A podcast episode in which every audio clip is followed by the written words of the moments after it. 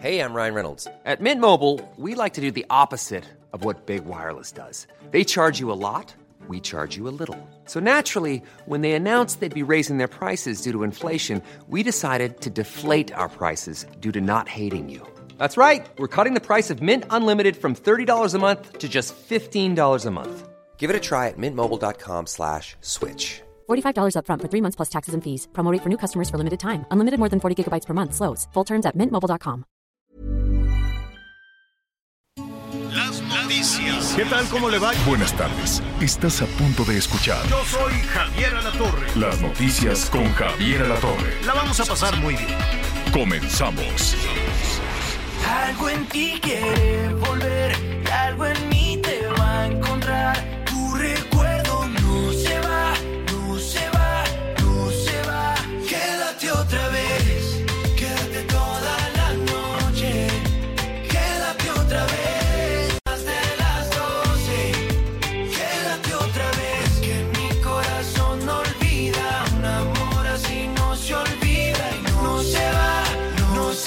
buenos días, me da mucho gusto saludarlo. Buenas tardes en algunas partes de la República. ¿Cómo le va? Miércoles, ya estamos en mitad de semana. Un miércoles donde hay mucha información y también un miércoles en donde para muchos, pues prácticamente estaría siendo su último día de actividades para disfrutar unos días de Semana Santa. Miércoles 5 de abril y empezamos con esta canción de Morat. Este grupo colombiano, en lo personal me gusta, la verdad es que me gusta, tiene muy buenas melodías, pero bueno, esta versión original de la canción de grupo que Grupo Frontera hizo, pues hizo famosa durante el 2022, pues en la versión de Morat, sinceramente no me disgusta, ¿eh? se oye bastante, se, están, se, se escucha bastante bien. Eh, Moranda al principio, pues no les gustó mucho, ¿verdad? Que Frontera hubiera hecho esa versión grupera, pero bueno, al final eh, en este 2023, pues ya la cantaron juntos durante un concierto en Texas, en Estados Unidos. Pero pues sí, la verdad es que yo me quedo con la versión de Morat.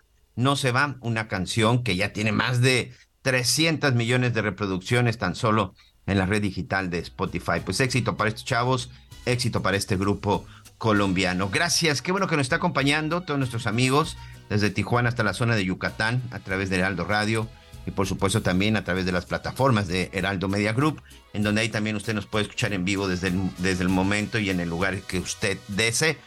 Saludos para nuestros amigos también en la Unión Americana, que sabemos que también nos escuchan por allá. Muchos de nuestros amigos, muchos de nuestros paisanos que en esta temporada también aprovechan para venir a darse una vuelta y sobre todo, bueno, pues para aprovechar la familia. Aquí tenemos precisamente en Bronzeville, Heraldo Radio 93.5, en McAllen 91.7 y en Huntsville a través de New Media en el 104.3. Un abrazo en verdad para todos nuestros amigos, para todos nuestros paisanos que en este momento nos escuchan y que estén a punto o que ya vengan en camino rumbo a México. Hay que hacerlo con mucho cuidado. En unos minutos más estaremos platicando con Armando Guzmán. Vaya día el que se vivió ayer en la Unión Americana. Aquí le narrábamos en vivo exactamente el momento en el que estaba dándose todo, todo este, pues no sé si llamarle show, pero pues todo este proceso que tiene que ver con Donald Trump. Por primera vez en la historia de los Estados Unidos, un presidente, o mejor dicho, un expresidente es sentado en el banquillo de los acusados.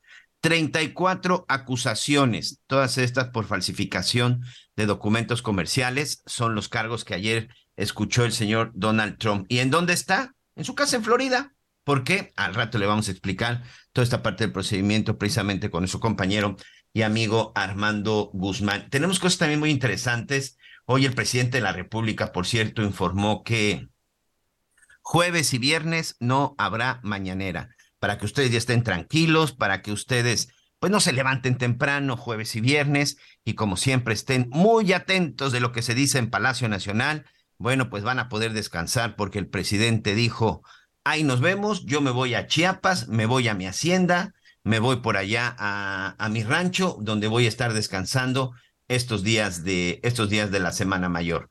¿Quién se queda a cargo del país? Dice, pues ahí le dejo encargado a Adán Augusto López, el secretario de Gobernación, dice el presidente. Adán Augusto se queda de guardia, se queda de guardia por cualquier cosa que se ofrezca en el país. Bueno, pues ahí se queda Adán Augusto. Yo por lo pronto me voy para mi rancho al estado de Chiapas. Bueno, pues también el presidente tiene que descansar y entre si es verdad o no que dicen que han dado ahí medio delicado de salud, bueno, pues mejor que se vaya a descansar el presidente estos días. Así que amigos, si usted era de los que se levantaba temprano para escuchar la mañanera, bueno, pues en esta ocasión quite su despertador y levántese a la hora que usted quiera. Por supuesto, si es que no está trabajando, que espero que no, durante estos días de Semana Santa. Pero antes, bueno, pues el presidente López Obrador en la mañanera habló de la compra de 13 plantas de generación eléctrica de la empresa española Iberdrola. Esta empresa que tanto criticó la cuarta transformación porque fue de esas empresas que cuando andaba buscando algunas aprobaciones y sobre todo cambios a la reforma energética en la época de Enrique Peña Nieto, dicen que eran eh, quienes andaban ahí sondeando y quienes andaban ahí este, hablando con algunos diputados, con algunos senadores para aprobar algunas leyes. Pero bueno, pues ahora los españoles de esta empresa de Iberdrola, pues ya hicieron negociación con México. Hay quienes dicen que casi casi les hicieron manita de puerco, que hubo ahí una serie de presiones. Yo no sé si hay presión cuando cierras un negocio de 6 mil millones de dólares y por lo que he leído de algunos especialistas, hoy vamos a platicar precisamente con uno de ellos para que nos trate de explicar mejor, como es el caso de Gonzalo Monroy.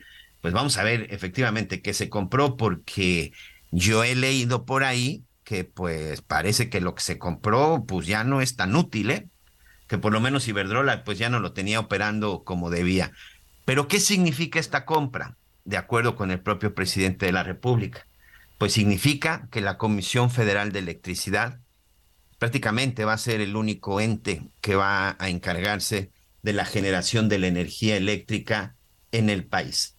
Asegura que con esto la CFS, la CFE, la Comisión Federal de Electricidad, encabezada por el polémico Manuel Bartlett, pasará del 39 al 55.5% de la generación de toda la energía del país. Cuando de repente escuchamos esto, nos preguntamos si eso es bueno o es malo. ¿Qué tan bueno es que la generación de la energía eléctrica esté en poder de una sola instancia? como en este caso del gobierno. Regresamos nuevamente al tema de la época de la de las reformas energéticas, en donde de pronto, por ejemplo, tanto con lo de las cuestiones de la luz, pero sobre todo con las cuestiones del petróleo, de las gasolinas, México decide abrir el mercado para que lleguen los inversionistas privados y sobre todo inversionistas extranjeros. ¿Por qué? Pues precisamente para que no se quede en un, en un solo ente, que no solamente sea un monopolio.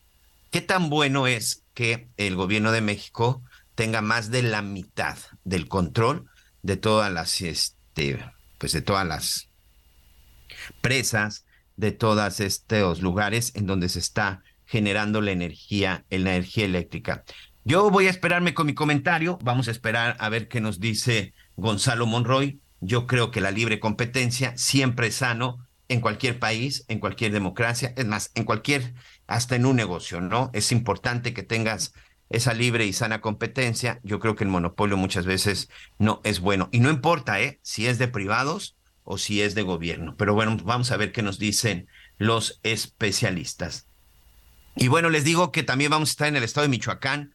Michoacán que lamentablemente pues amaneció con un ataque en la ciudad de Morelia, amaneció con una con una alerta, amaneció con una situación de emergencia en la capital, en la capital del estado. Lamentablemente hay dos policías que pierden la vida por este ataque. También hay personas que ya fueron detenidas y de esto también vamos a estar platicando con nuestros compañeros para saber qué fue lo que sucedió y sobre todo qué, eh, qué está pasando en este momento.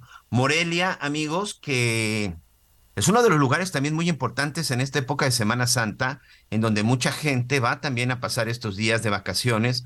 Mucha gente va, por ejemplo, a la zona de Páscuaro, por supuesto, la capital, la Morelia, y hay otros lugares que la gente va va a visitar, eh, que decir, hacia la zona de Lázaro Cárdenas, porque pues también por allá en Michoacán, bueno, se tienen algunas playas y también por allá mucha gente, mucha gente va a vacacionar. Por cierto, el Consejo Nacional de Empresarios eh, Turísticos, por ahí sacó un comunicado en donde dice y le pide al gobierno de los tres niveles, a los tres niveles de gobierno, pero por supuesto va más dirigido al gobierno, al gobierno federal, que pues a poner cartas en el asunto en el tema de la seguridad y hace referencia a lo que sucedió en estos días, primero en Cancún y después en Acapulco Guerrero, en donde pues al final queda ahí un saldo de siete personas muertas, cuatro en Cancún, tres en el estado de Guerrero. De los tres de Acapulco, por ejemplo, dos eran turistas, dos turistas que únicamente pues tuvieron la mala fortuna de estar en el momento y en el lugar equivocado. En los dos casos, aparentemente tiene que ver con un asunto ahí de rivalidad en el, en el tema de la venta de drogas.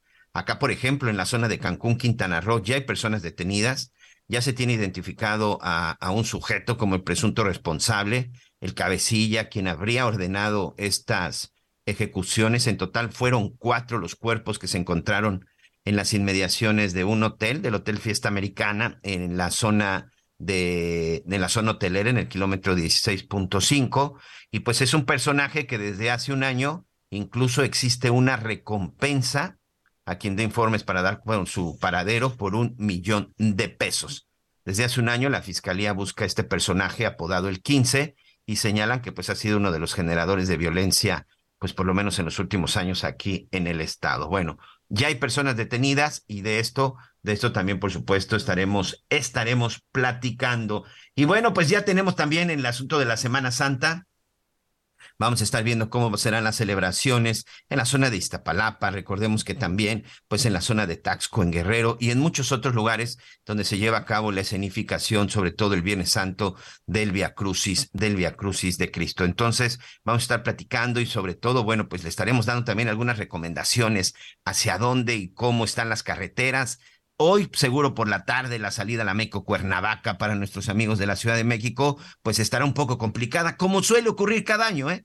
Como ocurre cada año, porque todavía mucha gente que hoy está trabajando sale de la oficina, pasa por la familia y vámonos hacia la zona del estado de Morelos y de ahí probablemente o se quedan en Morelos o se quedan en el estado de Guerrero, pero la verdad es que muchos, muchos del centro del país van hacia aquella zona, entonces extreme sus precauciones, le recomendamos ahí estar revisando cómo se encuentran todos los puntos, todos los puntos carreteros. Y también el día de ayer, vaya, qué estará sucediendo? Muchos, muchos han comentado y dicho acerca de la regla de tres cuando muere un famoso, cuando muere un artista, cuando muere un actor, cuando muere una actriz. Ayer tocó el turno de Andrés García, este, pues actor mexicano, dominicano. La verdad es que yo lo ubico más como un actor mexicano. Desde muy chico llegó, llegó a nuestro país. Él es de República Dominicana. Él era de República Dominicana. Ayer, ayer falleció a los 81 años en su, en su Acapulco, como él decía.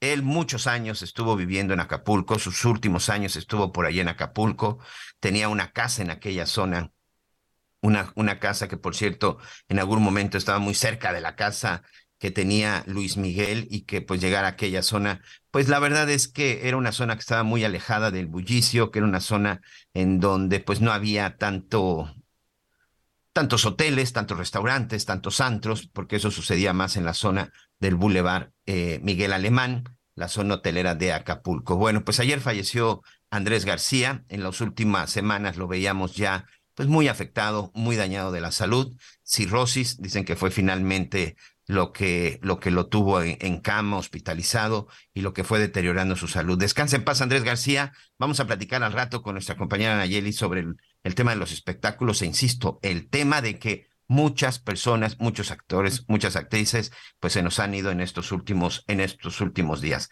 Ya está listo nuestro compañero Armando Guzmán. Ayer escuchábamos muy atento todo lo que nos narraba acerca de la situación de Donald Trump cuando el señor Trump pues todavía estaba en el interior del Tribunal de Justicia en Manhattan. Posteriormente salió y pues salió, no quiero decir como si nada, mi querido Armando, pero salió muy tranquilo, se subió a su camioneta, y de ahí al aeropuerto a Florida para que, bueno, pues ya en la tarde noche, pues un discurso en donde pues prácticamente como rockstar, como es Donald Trump, evidentemente. ¿Cómo estás, Armando? Con mucho gusto de estar contigo, Miguel. Efectivamente, es, es rockstar. Y eh, lo que hubo ayer fue una gran cantidad de sus simpatizantes, de los mismos de siempre, la gente que está en la extrema, más extrema de la derecha uh, con él Ah, había, había de todo. Y la gente que no cree, por ejemplo, que la elección la ganó Joe Biden, sino que fue robada a Donald Trump. Esa es solamente parte de lo, de lo que ocurrió. Cuando él salió de la corte se dio cuenta que los 34 cargos que hay contra él, en realidad no son 34 cargos, es un cargo repetido 34 veces. Claro. Y como es un cargo que son misdemeanors, que es un, una, una, no es un cargo criminal, es una falta administrativa y es posiblemente una violación a la ley, a la ley pero no es un crimen. Para que sea un crimen, eh, los uh, fiscales debieron haber cambiado muchos de, las, de los principios que tienen ahí y debieron haber conectado esto de alguna manera con un intento de defraudar al gobierno de Estados Unidos, que es lo que yo te decía ayer. Eso no lo hicieron. Está simple y sencillamente el montón de acusaciones de Trump hizo esto y después lo volvió a hacer y después lo volvió a repetir y después emitió un cheque en el que volvió a hacer lo mismo y después emitió otro cheque. Entonces cada uno de esos fue uh, aumentando a 34. Me dicen los abogados que no tienen que ser 34, podrían ser 34 o 3.400 cuenta como uno. Entonces, esa es una de de, las, de las cuestiones que hacen ver a Donald Trump con tanta confianza. Otra cosa que ocurrió es que lo que temíamos es que el juez le impusiera lo que aquí se llama un gag order. Y ese gag lo que pasa es que es como un bozal. Uh, esa es la traducción, un bozal. La, la ley mordaza que conocemos en México, Armando. Exactamente, exactamente. Entonces, no puedes hablar acerca del caso. El juez se negó a hacerlo y solo le dijo a Trump, ah, nada más, por favor te pido que no vayas a andar con tus arengas estas en contra del gobierno y vayas a motivar a que la gente vaya a tener una rebelión. Por favor, no lo hagas. Es que el primero que, oye, y el primero que se receta es al, al, juez, ¿no? En su discurso. Exactamente, fue exactamente lo primero que hizo en su, en su, en su casa de Mar. Pero alguien me decía ayer, es que él está ahí como si estuviera en una cubeta llena de, de rock fuel, eh, de rocket fuel el, el, uh, el, combustible este que le ponen a los, a los cohetes. Y pues sí, en realidad todo este ambiente, todo este tipo de provocación, lo hicieron a él tomar una estatura mucho mayor. Ahora, Donald Trump está siendo el mismo Donald Trump que conocemos. Uh, está siendo desafiante, está insultando a todo mundo, está lanzándole miradas de a todo mundo que tú no vales nada. Muchas de las cosas que la gente toma y que la gente le cae muy mal y, y crea esa antipatía que hay hacia él. Ahora, al mismo tiempo, te tengo que decir que la gente que cree en él, los trompistas que les decimos acá, puedes hacer todo lo que quieras, lo puedes acusar de 20 cosas y en lugar de reducir su estatura, lo que haces es engrandecerla. Ahora, habiéndote dicho todo esto, los republicanos debieran haber dicho algo no hay un solo republicano que haya dicho absolutamente nada. Y hay muchos políticos, y está, el Congreso está lleno de esos uh, uh, políticos republicanos, nadie ha dicho absolutamente nada. Y los demócratas no han dicho absolutamente nada tampoco. Y esto te da una idea de que todos están tomando muy en serio la candidatura de Donald Trump. Si esto lo hace lo que mucha gente piensa, entonces lo que vimos anoche fue la forma en la que él entró nuevamente a ser el candidato principal del Partido Republicano. Falta ver quién es el candidato demócrata el año próximo. Pero fíjate las cosas como son. El, uh, aquí, aquí en Estados Unidos siempre están presumiendo de que tienen un sistema judicial muy, muy justo, que es un sistema muy avanzado, etcétera. Todo el mundo trata de manipularlo en las cortes de justicia todos los días. Y esa manipulación resulta muchas veces en que las ruedas de la justicia americana dan vuelta pero muy lentamente. En la misma corte en la que tuvieron a Trump ayer, hay más de 50 mil casos todos los años. Entonces, el caso de él no tiene que ser especial, tuvo que quedarse en la cola y le tocó el 51-1. Entonces, uh, ese, ese caso va a tener que ventilarse para las primeras mociones que hay, que son las peticiones de los abogados a la Corte. Las primeras van a ser en agosto. Y después esas mismas peticiones van a ser respondidas por los fiscales en septiembre. Y después de que eso ocurra, eh, Trump y sus abogados tienen que regresar a este mismo juzgado, ante este mismo juez, el 4 de diciembre, Miguel. Eso es dentro wow. de nueve meses. Entonces, o sea, cuando, cuando todo va tan lentamente, ahora, no tendría ninguna importancia que tardara nueve meses porque vaya, esto que tarde y se acabó. Lo que pasa es que cuando estemos en eso, estaremos llegando exactamente a las elecciones primarias de los Estados Unidos. Estaremos a días de los famosos uh, caucuses de Iowa. En el estado de Iowa la gente vota de una manera distinta y, son asambleas de ciudadanos las que se juntan para votar y para elegir a sus candidatos. A eso le llaman un caucus. Y esos caucuses van a tener lugar en febrero en el estado de Iowa y de ahí se sigue New Hampshire y Carolina del Sur y todas las demás. Entonces vamos a estar en medio de todo eso. Cuando llegamos a agosto, vamos a estar teniendo los primeros debates entre los candidatos presidenciales republicanos, si es que hay alguno de los republicanos que todavía se anime a entrarle a esta cosa. Y los demócratas estarán haciendo algo muy similar y después estaremos ya tratando de elegir quién va a ser el candidato que va a representar a, cada, Estados Unidos después de que cada uno de los estados vaya votando. Si todo continúa sin tropiezos legales, me refiero, entonces podría ser que estuviéramos entrando al juicio en verano del año próximo. O sea, cuando estarán las convenciones políticas, cuando están los, los discursos y los debates. O sea, es imposible. Y además, tú estás tratando de someter a juicio no cualquier persona, sino a un expresidente sí, claro, y al candidato claro, claro. presidencial con más posibilidades de llegar a la Casa Blanca en unos meses. Entonces, todo eso lo tienen que tomar en cuenta. Las primeras dos mociones de los abogados van a ser, primero, que se desechen, que se desestimen todos los cargos, y segundo, que se cambie de esta corte, porque esta corte no le puede garantizar a este señor, el señor Trump, un juicio justo, y no es justo que, que, que se le haga algo así ni a él ni a nadie más. Entonces, Sí, no, no, no. es- en eso los dos se van a pelear. Creo que, creo que hay dos casos, en lo muy personal, hay dos casos que hoy me, hoy me hacen dudar, como tú dices, eh, Estados Unidos siempre mostró como ser el más efectivo a la hora de impartir justicia. Y mira que yo no soy trompista, soy de esos mexicanos nacionalistas enojados con él por todas las declaraciones que ha hecho. Pero bueno, en el caso de Trump y en el caso de Genaro García Luna, yo estoy muy sorprendido con la justicia de los Estados Unidos. En el caso de Genaro, en donde es encontrado culpable solo por los dichos de algunos delincuentes y sin que se presente prueba alguna. Y en el caso de Trump, bueno, como dices, estos 34 cargos que al final son 34 cargos, que además todos tienen que ver con esta falsificación de documentos comerciales. Sin embargo, te pregunto algo, Armando, tú que, tú que has escuchado, ¿hay la posibilidad de que por ahí saquen otro delito que de veras impida que llegue él a las elecciones como candidato y que, y que incluso pudiera llegar a ganar nuevamente la Casa Blanca? Que convertir a estos misdemeanors en una felonía.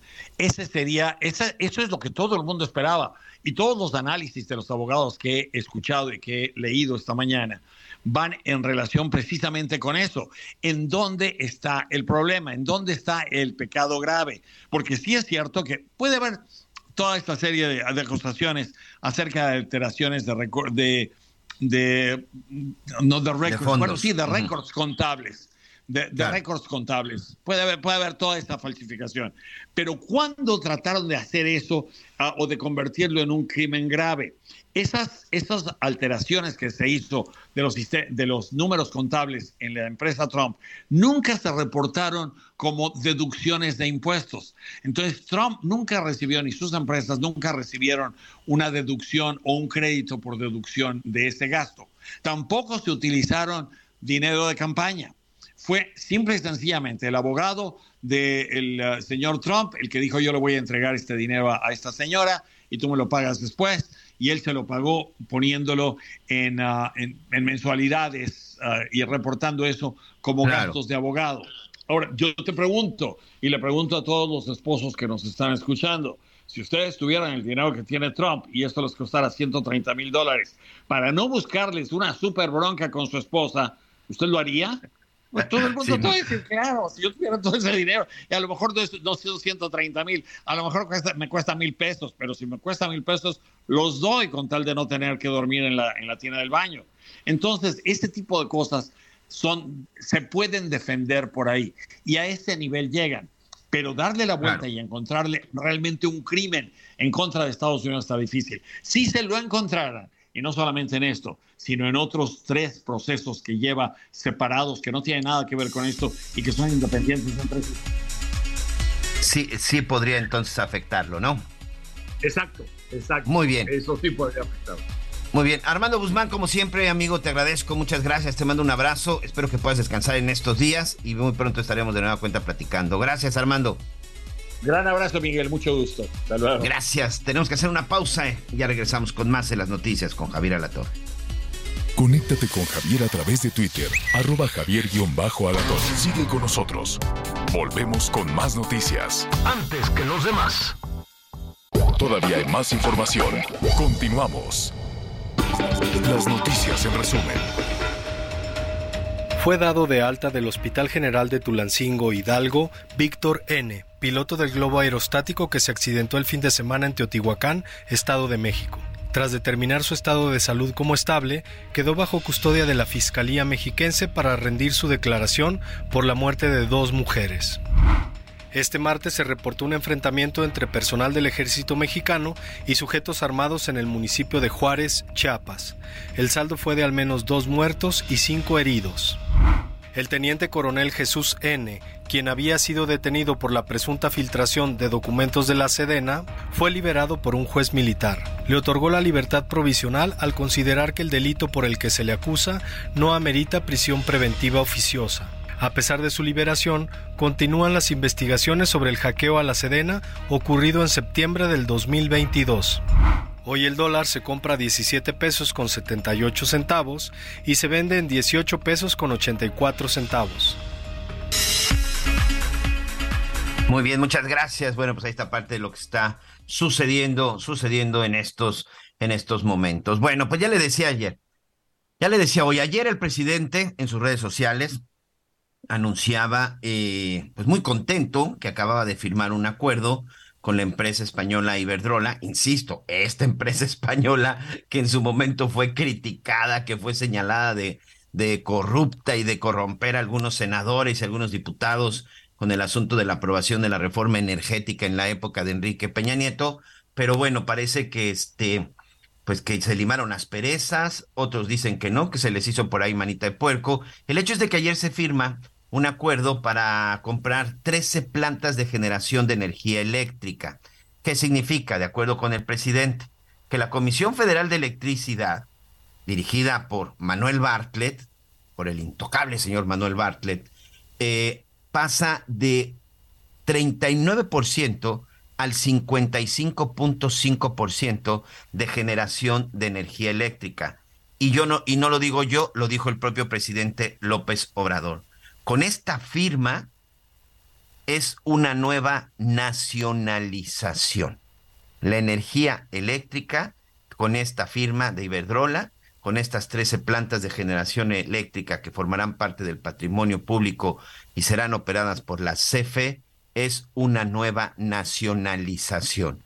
¿Qué significa? Bueno, pues que ahora el gobierno de México será aparentemente el principal generador de energía. Dice el presidente que esto es para garantizar que la luz no suba y también pues dijo algo que pues no sé ustedes qué opinen, amigo. Vamos a escuchar al presidente. Dice que desde que llegaron pues que ni la energía, ni los combustibles, ni nada han tenido un incremento. Escuchemos esta mañana al presidente. A quienes nos están viendo, escuchando, les digo que llevamos a cabo esta operación, esta compra, para fortalecer a la empresa pública Comisión Federal de Electricidad y de esta manera poder eh, ofrecer la energía eléctrica a precios justos.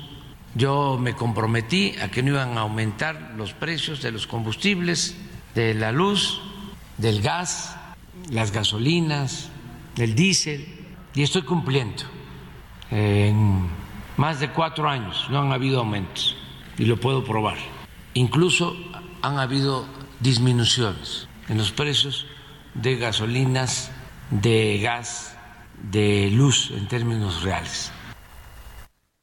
Quiero darle la bienvenida a Gonzalo Monroy, él es director de la consultoría GIMEC. Gonzalo, ¿por dónde quieres empezar? ¿Qué significa esto de Iberdrola? ¿Y qué tiene que, y, y qué es esto de que no ha aumentado absolutamente nada? Porque parece que los ciudadanos pues nuestro bolsillo dice otra cosa. ¿Cómo estás? Gracias y bienvenido. Claro que sí, Miguel, qué gusto platicar contigo. Mira, tenemos que desmenuzar diciendo lo primero. El presidente miente con todos los dientes. Porque el presidente nos dice, por ejemplo, tomándolo lo, con respecto a la parte de las gasolinas, del diésel, la electricidad, lo que el presidente se le olvidó decir es de que para mantener los precios artificialmente bajos le costó en subsidios más de 14 mil millones de dólares. Obviamente esto es una cantidad brutal que pudo haber sido mejor aprovechada en seguridad, en educación, en vivienda, en compra de medicamentos. Obviamente el presidente López Obrador prefiere mantener su popularidad en alto que darle lo que necesitan a los mexicanos.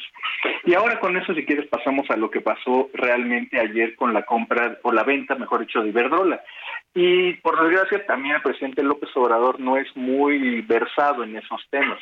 Hay que entender sobre todo la cronología.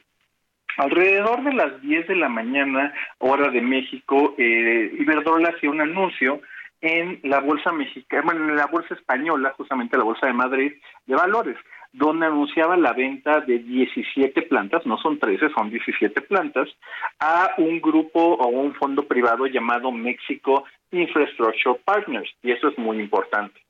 Para el mediodía justamente aparece este tweet con ese video donde está el presidente, el secretario de Hacienda, el subsecretario Gabriel Llorio y también el director general Manuel Barlet. Y por parte de Iberdrola, su CEO global junto con otros funcionarios de alto rango. Eh, ahí es donde empieza gran parte de este galimatías, de esta confusión. En realidad lo que está ocurriendo es que alrededor de seis entidades mexicanas del gobierno federal le van a prestar dinero a este fondo, a Mexico Infrastructure Partners, para que sea la que compre las plantas de Iberdrola. Eso es muy importante para mencionarlo porque el gobierno mexicano no está adquiriendo, tampoco la CFE, ninguna planta, ningún megawatt, ningún kilowatt, ni siquiera un foco de Iberdrola. Quien lo está haciendo es este fondo privado, el cual le va a reportar muy probablemente algún tipo de utilidad eh, variable o fija, eso no lo sabemos, cada tres, seis o cada año a estas entidades, entre las cuales estaban Comex, Banobras, Nafinsa e incluso los saldos del Fondo Nacional de Infraestructura.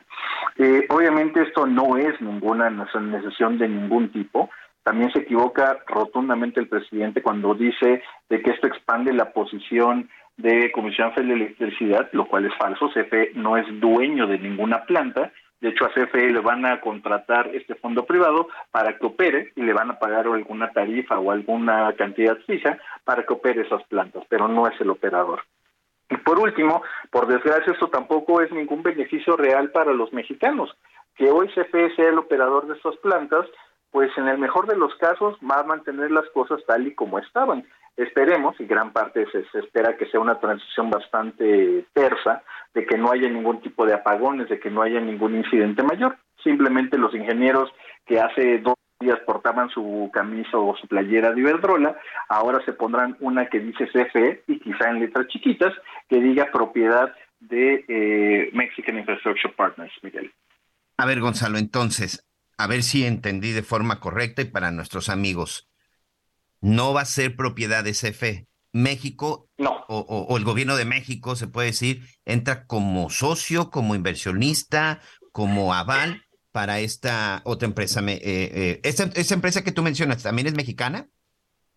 No, es una empresa que radica justamente en España, tiene capital canadiense precisamente y tiene también otros inversionistas. Vale la pena que nos detengamos ahí un segundo, Miguel, porque este fondo, que de mucho se ha especulado, te puede decir qué cosas sí sabemos.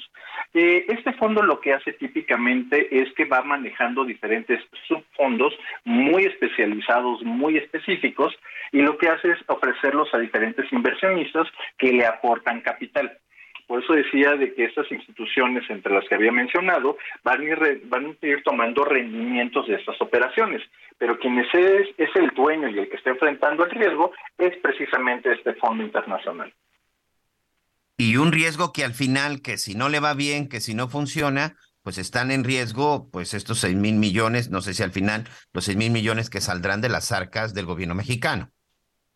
Te puede adelantando que no, el gobierno mexicano no está dando esos 6 mil millones de dólares, es una cantidad que no es pública, pero es una cantidad menor.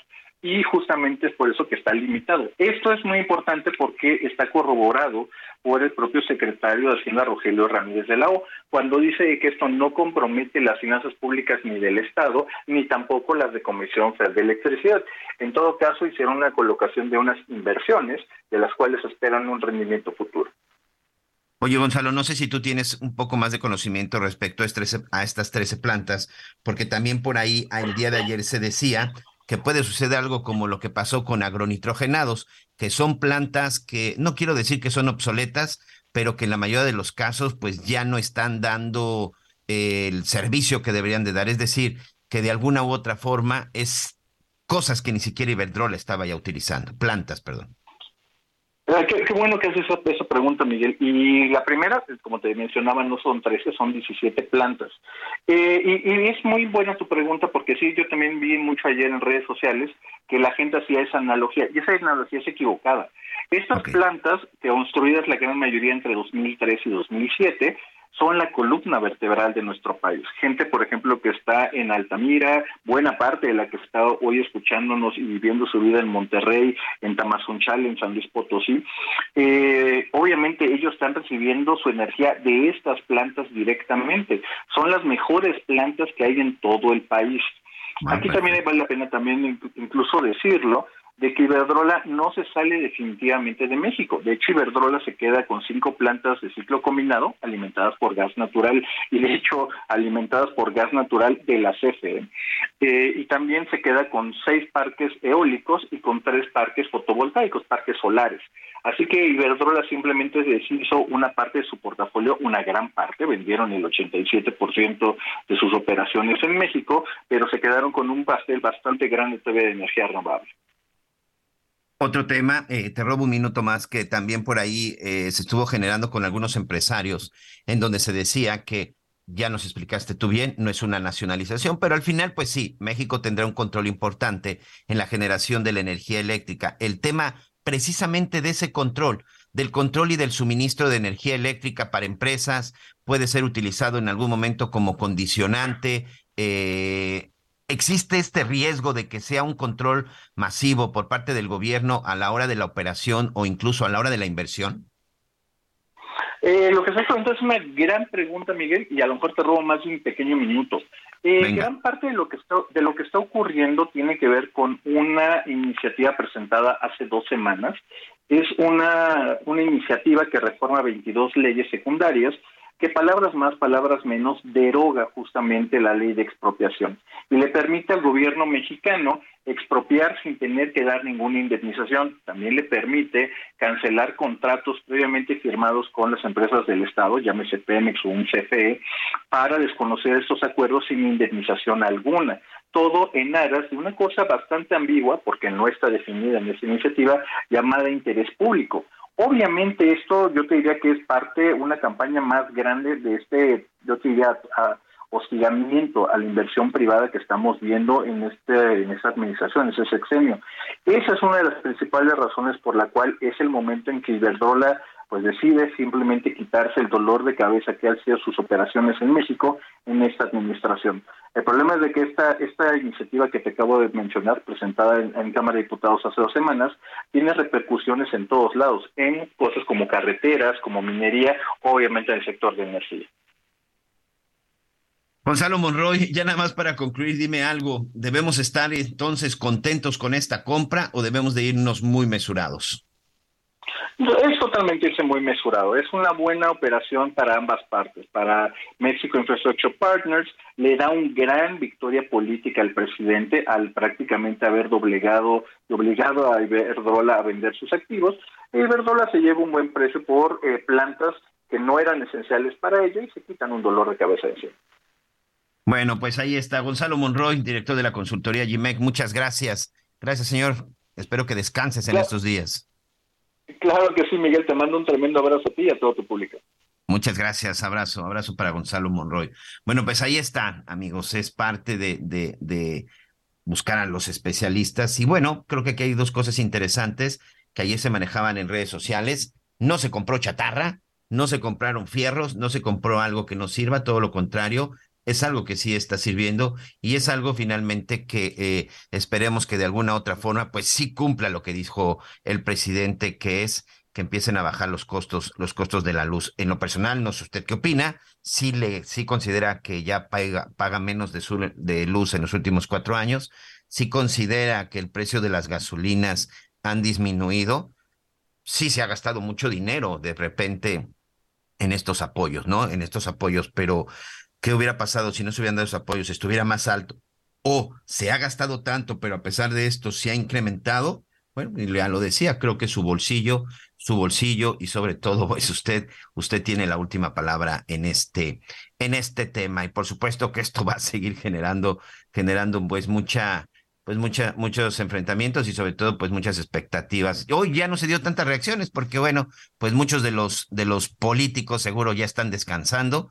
Vamos a ver cómo reaccionan el lunes, que también fue un día muy bueno para hacer ese anuncio, porque insisto, pues agarró a muchos ya en la playa o a muchos ya en short chanclas descansando. Vamos hasta el estado de Michoacán. Un abrazo para todos nuestros amigos en el estado de Michoacán, en donde, eh, ya lo decía, este, este es otro de los estados que también es muy visitado durante la época de descanso, durante las temporadas de Semana Santa, pero Morelia comenzó el día de hoy con un ataque, un ataque armado.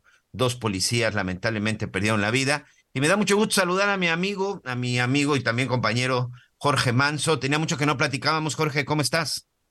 Mi querido Miguel, qué gusto saludarte. En efecto, ya tenía tiempo que no hablábamos, pero aquí estoy siempre a la orden desde Michoacán reportándoles lo que está ocurriendo. Lamentablemente, pues yo creo que en esta Semana Santa eh, las noticias que siempre eh, nos gustaría estar eh, compartiendo es justamente lo que ya hablas del periodo de descanso que se eh, pues es un periodo donde miles de turistas vienen a Michoacán para visitar no solo las playas sino también pues la ciudad de Morelia donde se lleva a cabo la procesión del silencio más importante de la región y bueno otras actividades más pero el motivo de este enlace pues bueno es para compartirles un cruento enfrentamiento que se registró en una zona muy habitacional de la ciudad, eh, en los límites de, de, Morelia con Tarímbaro.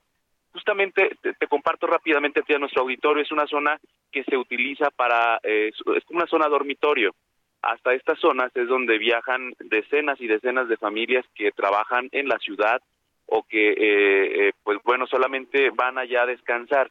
Sin embargo, esta zona lamentablemente también sufre por una serie de pues fenómenos sociales, entre ellos pues la drogadicción, en esta zona también se utilizan muchas casas de se utilizan como casas de seguridad y lo que ocurrió fue que dos agentes de la policía ministerial adheridos a la Fiscalía General estaban en la zona cuando fueron atacados por hombres armados. Esto desató una balacera que duró durante un poco más de una hora. Hubo un despliegue importantísimo de elementos de la Fiscalía General de la Policía Municipal y de la Policía Estatal, de la Guardia Civil. Incluso la zona fue sobrevolada por helicópteros artillados, eh, justamente porque eh, existía la posibilidad de que la zona estuviera eh, pues fuera de control, que lo estuvo durante esta hora cuando se registraron estos enfrentamientos. Incluso se detonó por lo menos una granada de fragmentación esto en una zona habitacional, evidentemente esto provocó alarma en toda la zona eh, capitalina, en toda la zona metropolitana, justamente porque pues el eh, pues la agresión sí fue eh, de alto calibre.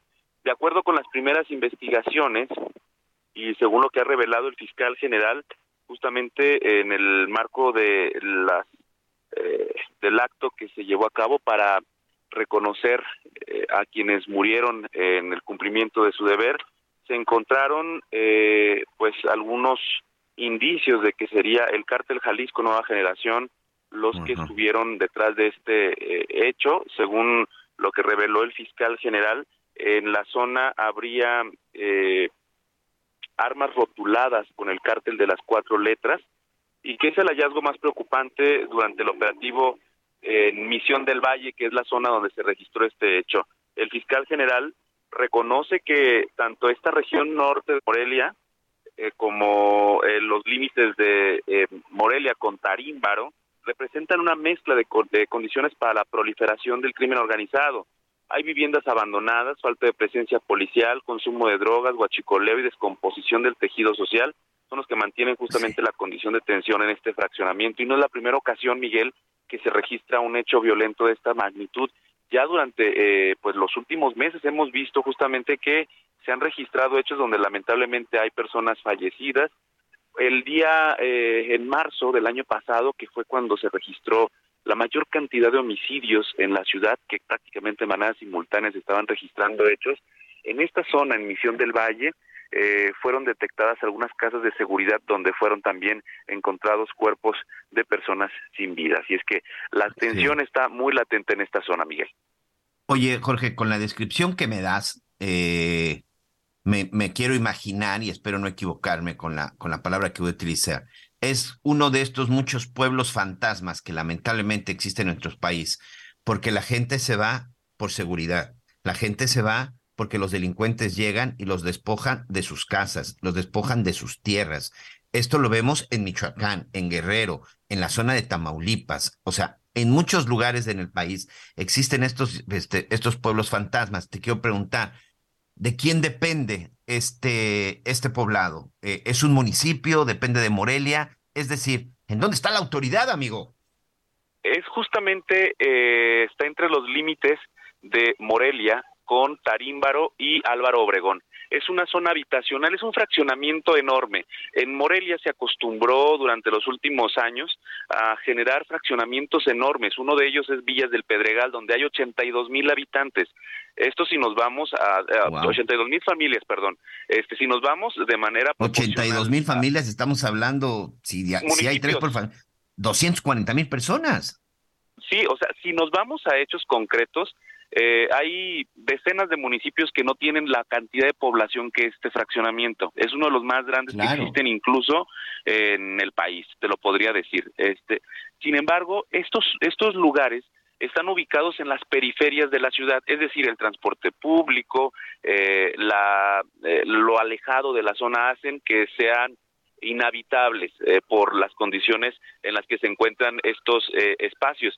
Así es que, bueno, una de las razones eh, que hay de deshabitación de, estos puntos es por la lejanía, por la falta de servicios y agrégale también que son zonas que son utilizadas por eh, grupos del crimen organizado también como casas de seguridad. Ahí van, eh, venden droga o entre otras cosas que se han detectado y que la autoridad lo ha denunciado. Entonces, eh, ¿de quién depende? Pues depende en este caso, la seguridad preventiva dependería del ayuntamiento de Morelia.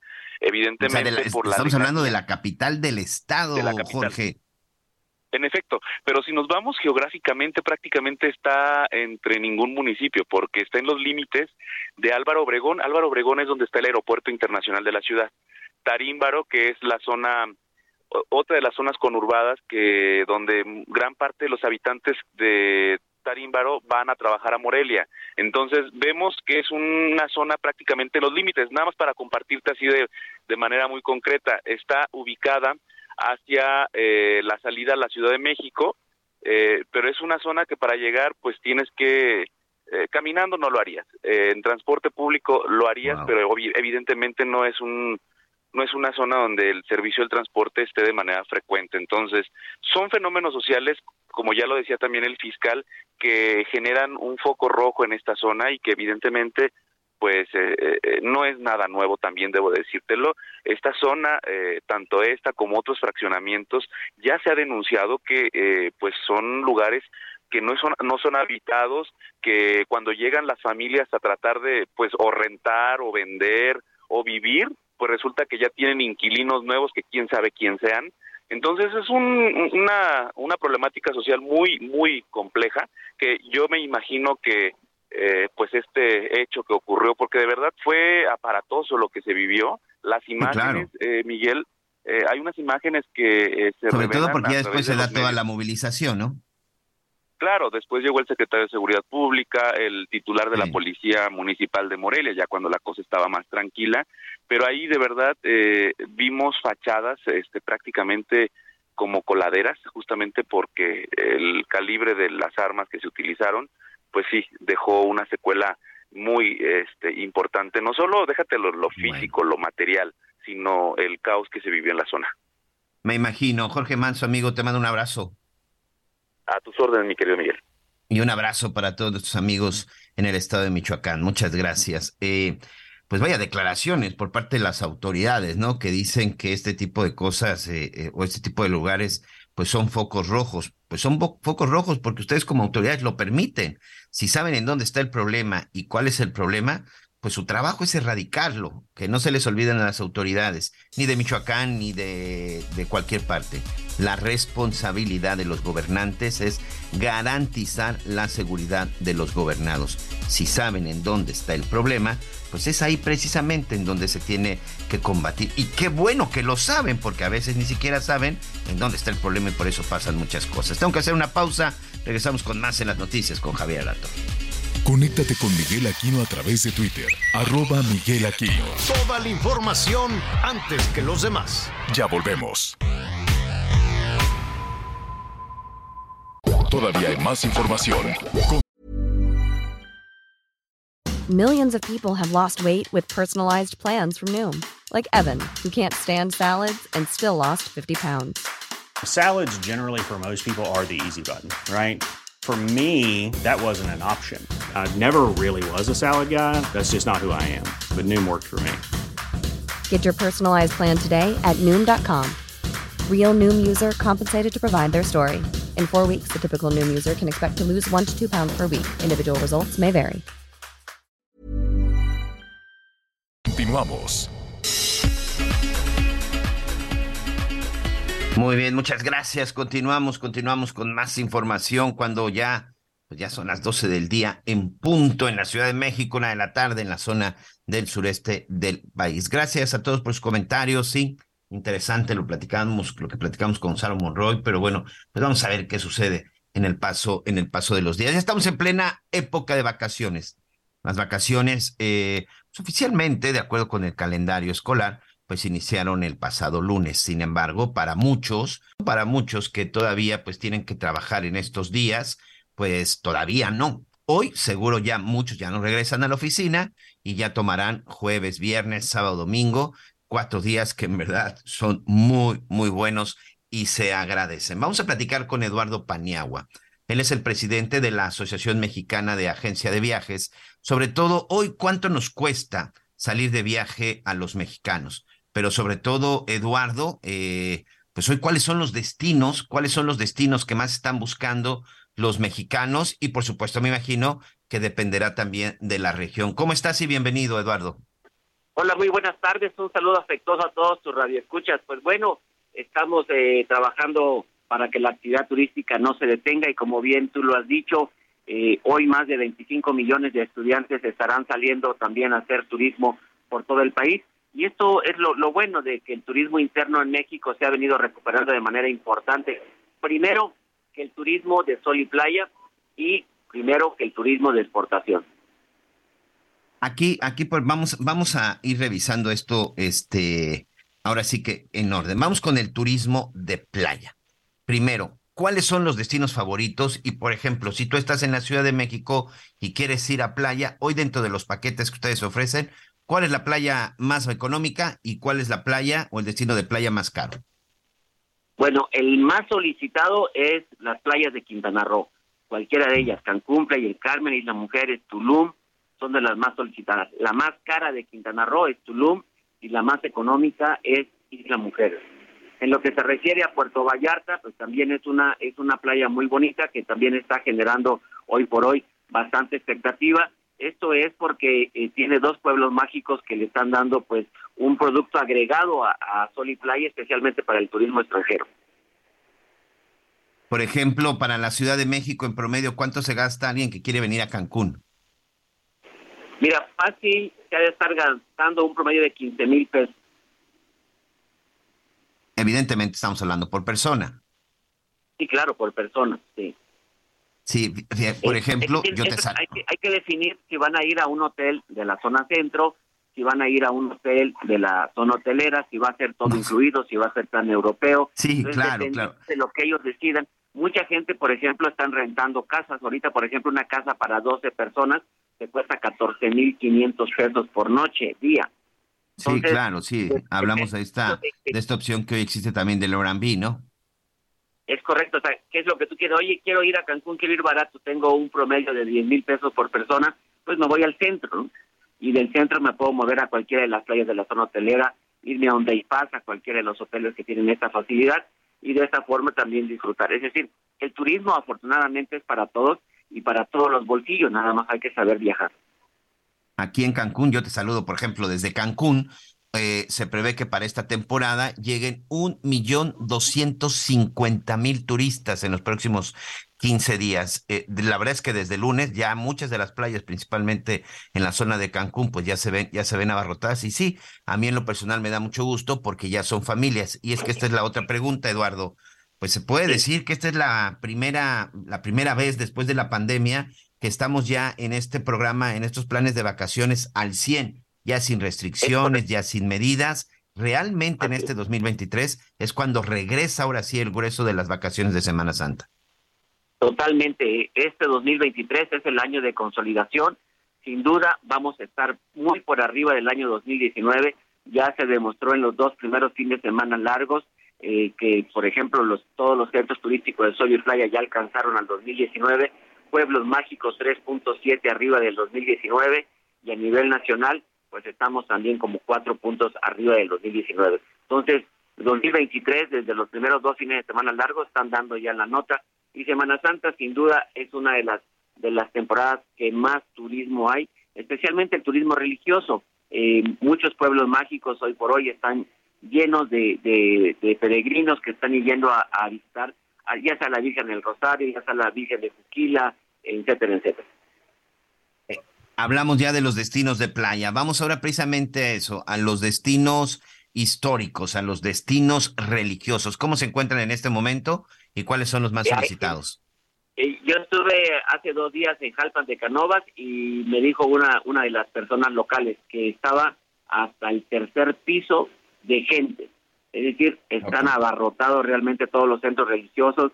Eh, eh, el caminar por Querétaro, por ejemplo, o el caminar por Guanajuato, o inclusive por Jalisco, de esa gran cantidad de peregrinos, es inmensa, inmensa, y obviamente esto trae una derrama económica para todos los pueblos mágicos especializados en turismo religioso.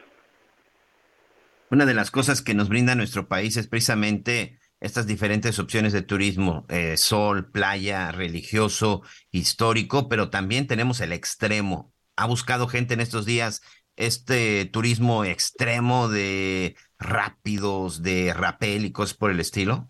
Sí, sin duda, sin duda. Eh, nos podemos ir, por ejemplo, al estado de Tabasco, Tabasco, con el pueblo mágico de Capiculapa, que trae unos ríos ahí muy importantes.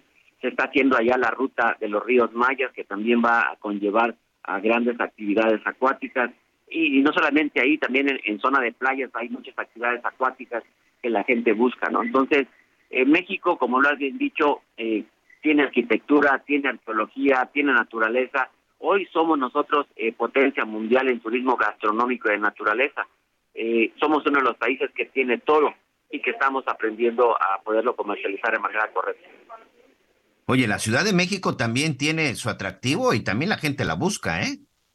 Totalmente. De hecho, la Ciudad de México es el es el primer lugar en recepción de turismo eh, colombiano, después del americano y canadiense. Entonces, eh, y recibe más que Cancún y que otras partes de la República Mexicana. Sí, bien, la Ciudad de México es una ciudad, especialmente en esta Semana Santa, que tú bien sabes, el tráfico se disminuye, eh, las calles son muy, son muy alegres.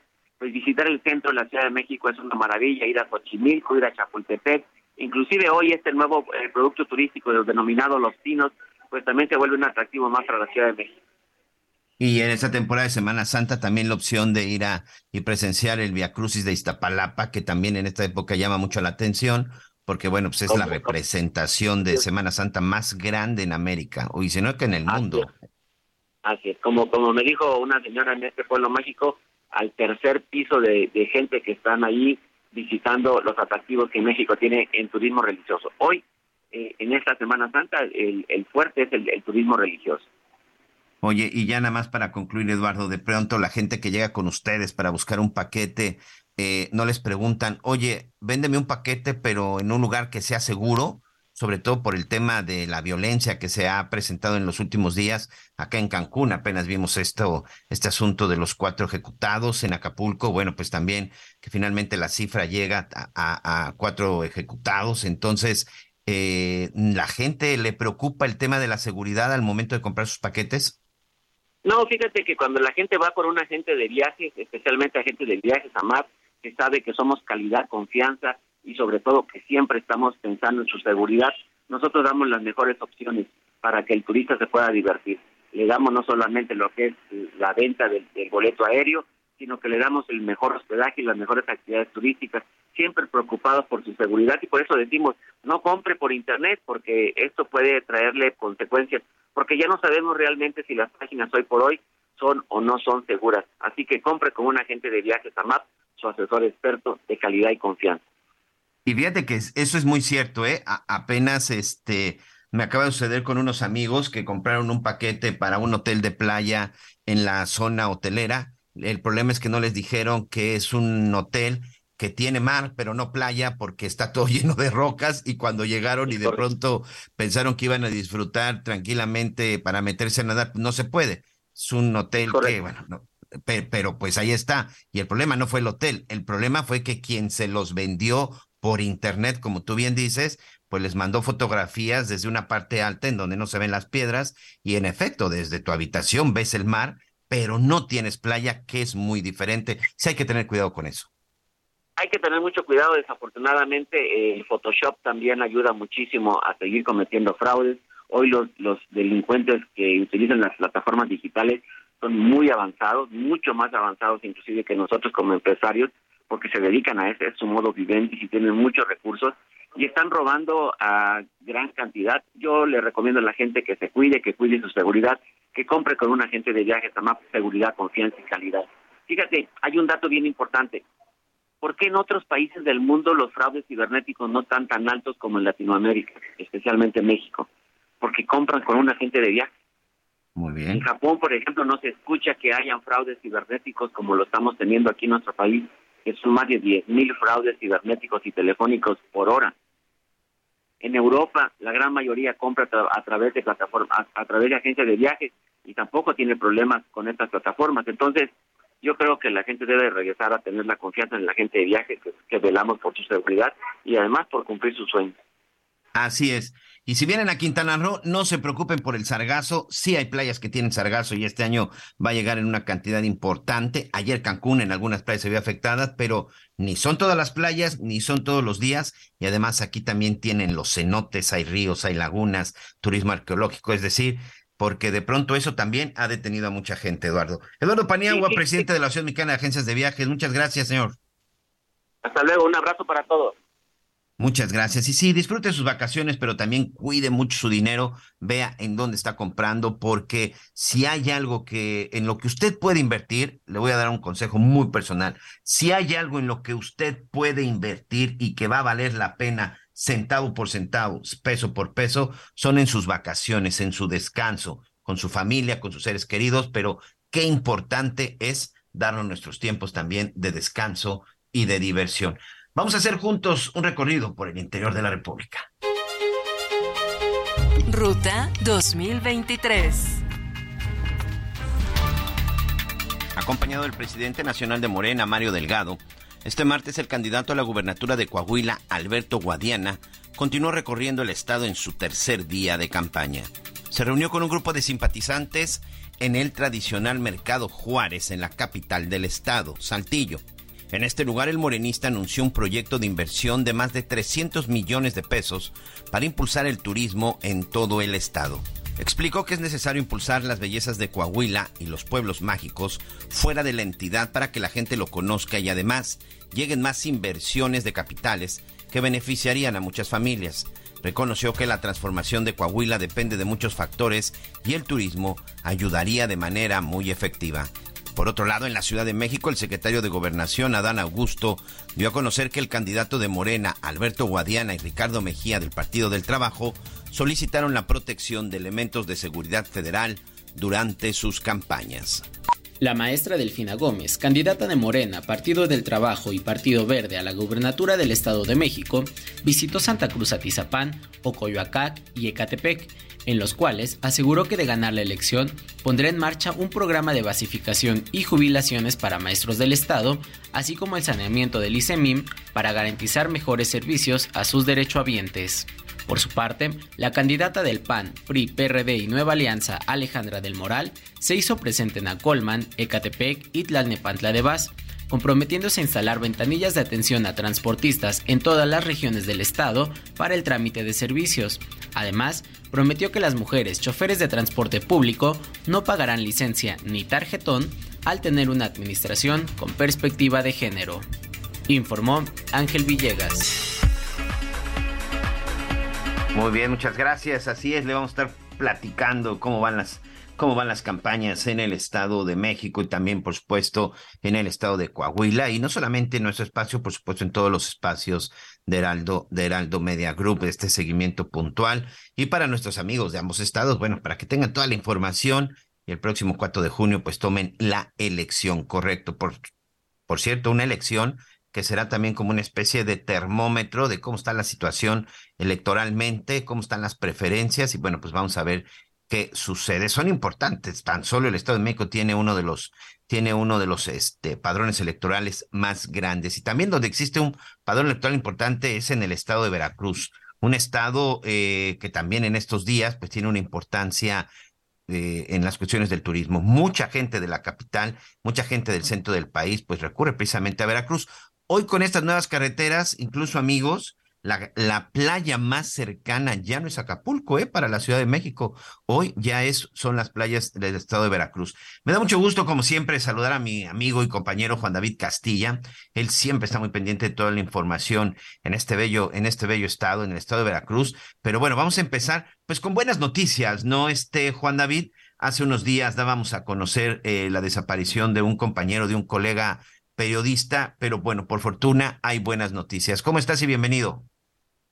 Hola, ¿qué tal Miguel? Te saludo con mucho gusto desde el estado de Veracruz. Efectivamente, recientemente las autoridades estatales confirmaron la localización con vida del reportero policiaco Ricardo Villanueva, quien fue privado ilegalmente de su libertad el pasado lunes 3 de abril, esto en el municipio de Poza Rica, en la zona norte de la entidad. Autoridades federales, estatales y municipales participaron en este operativo para su búsqueda y una vez que se localizó, se estableció un protocolo de protección y la atención también médica inmediata. Se informó Miguel que durante este operativo se lograron detenciones y aseguramientos tras, el trabajo de inteligencia y de campo que llevaron a cabo estas autoridades. Minutos antes, Miguel, de que el comunicador fuera rescatado, algunas cuentas anónimas difundieron en redes sociales un video donde él realiza una serie de declaraciones presuntamente bajo coacción. Este joven de 27 años labora en el periódico Presente de Poza Rica, este medio de comunicación que dio a conocer el lamentable suceso mediante su cuenta de Facebook y pues ellos explicaban que estos hechos ocurrieron aproximadamente a las 5.40 horas de la tarde del pasado lunes donde sujetos encapuchados con armas largas levantaron al reportero policiaco cuando se encontraba arreglando su motocicleta al interior de un taller mecánico en la colonia Lázaro Cárdenas. Miguel, la Comisión Estatal para la Atención de Protección de los Periodistas, reveló en un comunicado que fue notificada sobre estos hechos desde el primer momento, por lo que se estableció comunicación con las autoridades policíacas y de investigación y afortunadamente lograron ubicarlo con vida. Sabemos que se encuentra en eh, su estado de salud estable y que pues está recibiendo la atención necesaria por parte de las autoridades para su protección y evitar que haya un nuevo atentado. Sin mencionar, Miguel, que eh, este diario presente pues ha sido víctima de varios atentados. Recordamos que en el año 2015 fueron incendiadas las instalaciones de este periódico, también algunos de los de los vehículos que utilizan para esta actividad reporteril. Sin embargo, pues a pesar de que hay denuncias y, y pues se ha dado una investigación al respecto, pues continúan estos ataques contra este medio de comunicación, Miguel. Contra ese medio de comunicación, Juan David, y contra muchos otros, junto, con, junto a muchos otros reporteros, la verdad es que si algo ha mostrado el Estado de Veracruz, ha sido esa indiferencia. Y bueno, si los principales ataques vienen desde el ejecutivo, pues imagínate qué van a hacer el resto de sus, el reto de su, de, de, la gente que depende, y hablamos específicamente del caso del gobernador. Un caso que, por ejemplo, las autoridades eh, pues sabían que había un riesgo, porque si no me equivoco, pues creo que las mismas autoridades le habían advertido que tenía una amenaza o que existía ahí la amenaza de que lo iban a desaparecer, ¿no? Sí, el comisario de la Policía Municipal de Poza Rica fue quien le dijo al reportero que se anduviera con cuidado porque en los próximos días iban a levantar a un comunicador. Esa fue la amenaza por parte del comisario de la misma policía municipal, Miguel. Y sí, sí coincido contigo, es lamentable la situación. Eh, un dato fuerte es que del año 2010 a la fecha se tienen contabilizados 33 periodistas asesinados, cuatro desaparecidos y pues es alarmante, ¿no? La cantidad de agresiones que sigue habiendo contra la prensa en el estado de Veracruz, pero también a nivel nacional, Miguel. Eh, leía en estos días también un nuevo reporte que sale de la Comisión Interamericana de artículo 19 de Reporteros sin Fronteras y México, México está entre los países de los tres primeros países a nivel mundial en donde se presenta el mayor número de agresiones en contra de defensores de los derechos humanos y defensores de periodistas. Y es una cifra mundial, ese es el mensaje, ese es el mensaje que estamos mandando. Y de pronto cuando escuchamos que un comisario ya le había advertido y que sabía que iban a levantar un reportero, pues yo ya quiero ver que ese comisario esté sentado declarando y que le dé una explicación a la gente de cómo fue que se enteró Juan David. Así es, y las autoridades, el mismo gobernador Cuitlava García, la fiscal general Verónica Hernández Llanán, Solo dicen que están llevando a cabo las investigaciones, que no fueron policías ministeriales, como se decía, quienes habían presuntamente levantado a este comunicador, no fueron policías ministeriales, sin embargo, pues está investigando la situación. Es lo único que dicen, Miguel, es lo único que han dicho cuando hay masacres, cuando hay asesinatos acá en esta entidad. Sin embargo, pues el problema sigue latente. Bueno, pues vamos a estar muy pendientes. Oye, dime una cosa, vamos a cosas más agradables el puerto de Veracruz, a pesar de todo, y bueno, pues a pesar ahí de algunos de sus gobernantes, sin duda es un estado bello, un estado donde se come rico. A mí en lo personal me encanta la comida allá cuando vamos a Veracruz, pero también tiene sus playas, tiene su historia, tiene, por ejemplo, platícanos un poquito cuáles son los lugares más, este, que más están visitando y lo que ya decíamos, la cercanía que tiene hoy de playa con la Ciudad de México. Sí, Miguel, fíjate que eh, hemos observado que las playas de la zona conurbada Veracruz, Boca del Río, son las que se saturan principalmente durante esta temporada vacacional de Semana Santa. Incluso eh, ya nos daban un reporte los hoteleros de la zona que esperan una ocupación, una ocupación hotelera del 90%. Es bastante importante. Sin embargo, pues Veracruz tiene playas en todo su territorio, ¿no? En la zona norte, Tuxpan, que es la, la playa que más visitan ahora pues las personas que vienen de la Ciudad de México también tiene este una actividad turística importante. Además, eh, yo pude recorrer durante el, fin de semana ah, pasado la zona de Actopan, Alto Lucero, y también ya están llegando los visitantes a esta zona. Son playas muy bonitas como Villarrica, La Mancha, El Farallón, cerca de la planta nuclear de Laguna Verde, a varios, a, varios kilómetros de distancia, pero lugares muy bellos que eh, la gente sí conoce y que también visitan lugares este, que visitan personas de otros de otras entidades, incluso hasta de otros países, Miguel. Sí, fíjate que en alguna ocasión tuve la oportunidad de hacer un recorrido por Tuxpan, por Tecolutla, por Casitas y terminé hasta Papantla, porque ese es todo un espectáculo, amigos. Si ustedes tienen la oportunidad, vayan a Papantla, que es allá hacia, hacia el norte de Veracruz, y todas esas, vaya, qué playas, amigo. Sí, hay playas muy bonitas también en Tamiagua, es zona norte del estado de Veracruz, que muchas veces no son muy conocidas y por lo mismo son playas vírgenes, Miguel, que son más atractivas todavía. Se están dando a conocer, sin embargo, pues sí, invitamos ¿no? a la gente que visite pues estos lugares turísticos muy importantes de la entidad, Miguel. Un abrazo para todos nuestros amigos, un abrazo para todos nuestros amigos jarochos, entonces veracruzanos. Cuídense mucho, disfruten. Eh, Juan David, por favor, cuídate mucho, amigo. Cuídense, cuídense entre ustedes y por supuesto estos micrófonos están aquí para escuchar y sobre todo, bueno, pues para saber qué es lo que está sucediendo. Y vamos a disfrutar estos días. Disfrútalo con tu familia. Te mando un abrazo, por favor. Muchas gracias, Miguel. También te mando un gran abrazo a todo nuestro auditorio y estamos aquí en comunicación. Sí, de repente uno voltea y dice, bueno, ¿a qué estado me voy para poder disfrutar? Bien complicado, amigos, bien complicado, porque la verdad es que para donde le vea tiene usted muchas opciones. Por ejemplo, en el centro del país, ¿qué es lo que quiere? Turismo histórico, váyase a Querétaro, váyase hacia la zona de Guanajuato. Nuestros amigos que se encuentran un poco más arriba, ¿qué quieren? ¿Una zona también de playa? Bueno, váyanse a la zona de Mazatlán. Estábamos escuchando precisamente también este, la zona de la Riviera, de la Riviera Nayarita, incluso en el norte, ¿eh? bueno, bueno, perdón, en el Golfo, ya lo decíamos, la zona de Veracruz, pero también en Tamaulipas hay unas playas también muy bonitas. Está la presa Falcón, en donde también ahí se hacen muchas actividades. Y la verdad, Chihuahua, Coahuila, hoy que está en elecciones, escuchaba lo que decía uno de los candidatos a la, a la, a la gubernatura, en donde dice, es muy importante empezar a invertir en materia de turismo para empezar a promover el Estado fuera del Estado, en el caso de Coahuila. Y la verdad es que sí, Coahuila tiene unos lugares muy bonitos, muy históricos, este, toda esta zona de las barrancas, ven que incluso parte de todo lo que tiene que ver con la barranca del cobre, hay muchos lugares que son muy bonitos, hay muchos lugares también, además que se come, que se come delicioso. Entonces, sin duda, qué gran decisión cuando uno decide hacia dónde se va a ir en unos días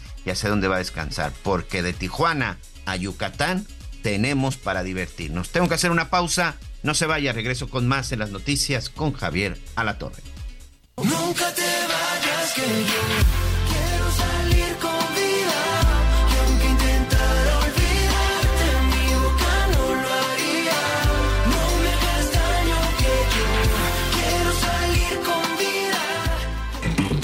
Conéctate con Javier a través de Instagram.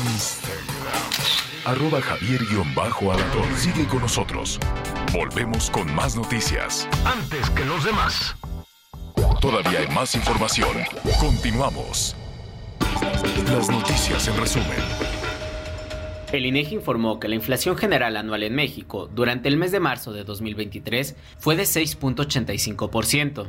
Esta cifra representa la más baja en 17 meses desde octubre de 2021. Un juez federal vinculó a proceso a las cinco personas aprendidas, presuntamente relacionadas con el incendio en la estación migratoria de Ciudad Juárez, Chihuahua.